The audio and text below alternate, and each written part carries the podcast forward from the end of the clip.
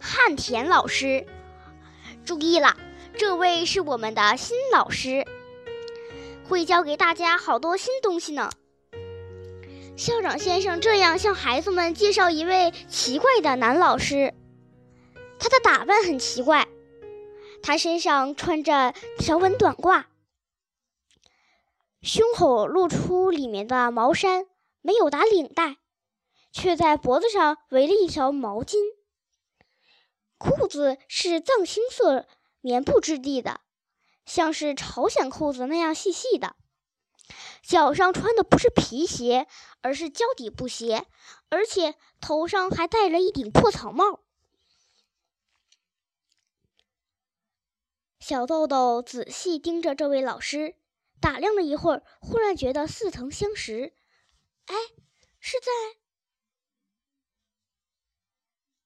老师的脸被晒得黑黝黝的，虽然有不少皱纹，但显得很和气。这好像不是第一次看到哦。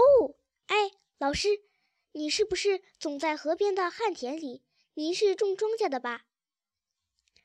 是啊，你们去九品佛散步的时候都要经过我家，不记得吗？开着油菜花那边就是我们家。哇，伯伯现在是老师了。和气的伯伯摆摆手：“不是，我可不是老师，我是农民。今天校长先生托我来的。”校长先生就站在农民老师身边。呃，可不能这么说。今天请你教给孩子们怎么种庄稼，关于庄稼的事情。您当然是老师，正像学做面包那样。面包师傅就是老师，请你开始指导孩子们吧。好了，现在开始吧。汉田老师说：“大家所在的地方是九品佛石场周围特别安静的地带，池水中映着摇曳的树木影子。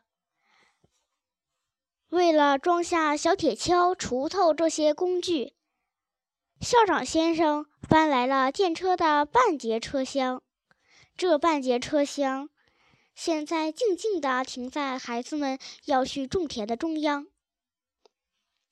旱田老师让孩子们从电车里取出小铁锹、锄头等工具，然后老师先从除草来讲。老师告诉大家杂草的害处。像杂草有多么结实啦！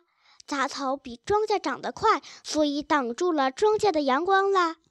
害虫很容易在杂草杂草中找到安身之地啦。杂草吸收了土地中的养分啦。一点点教给大家，而且老师一边说着话，手上还不停地拔着草，大家也学着老师的样子除草。然后老师又告诉大家怎么用锄头翻地，怎样在地里培垄，怎么播撒种子，怎么施肥。总之，种庄稼的活，汉田老师都一项一项的教给大家，嘴里不停的解释。学习种庄稼时，不知从哪里冒出了一条小蛇，差点把高年级的阿龙的手咬伤。但是汉田老师说，这一代的蛇都没有毒，而且只要我们不惹它，它们是不会主动攻击我们的。听老师这么一说，大家都放心了。总之，汉田老师不仅教给大家怎么种庄稼，还告诉大家很多有趣的事儿，关于虫子啦、鸟啦、蝴蝶啦，还有天气知识。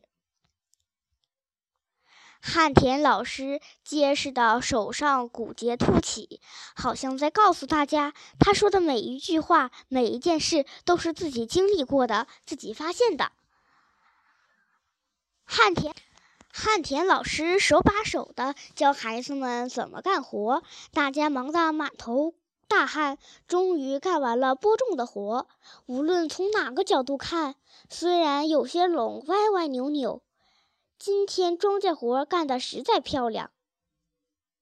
从那天以后，巴学园的孩子再遇到这位伯伯，隔得老大远，就充满敬意地喊：“汉田老师。”汉田老师把自家田里的肥料施到了学校的田里，大家种的小苗茁壮地长了起来。每天都有人回去看庄稼怎么样啦，然后向校长先生和同学们报告。我种的种子竟然发芽了，这是多么不可思议，多么令人惊讶，又让人多么高兴！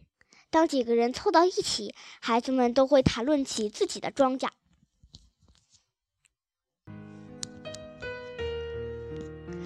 当时世界上的好多地方连续发生了很恐怖的事情，但值得庆幸的是，还在认真谈论小小田地的孩子们。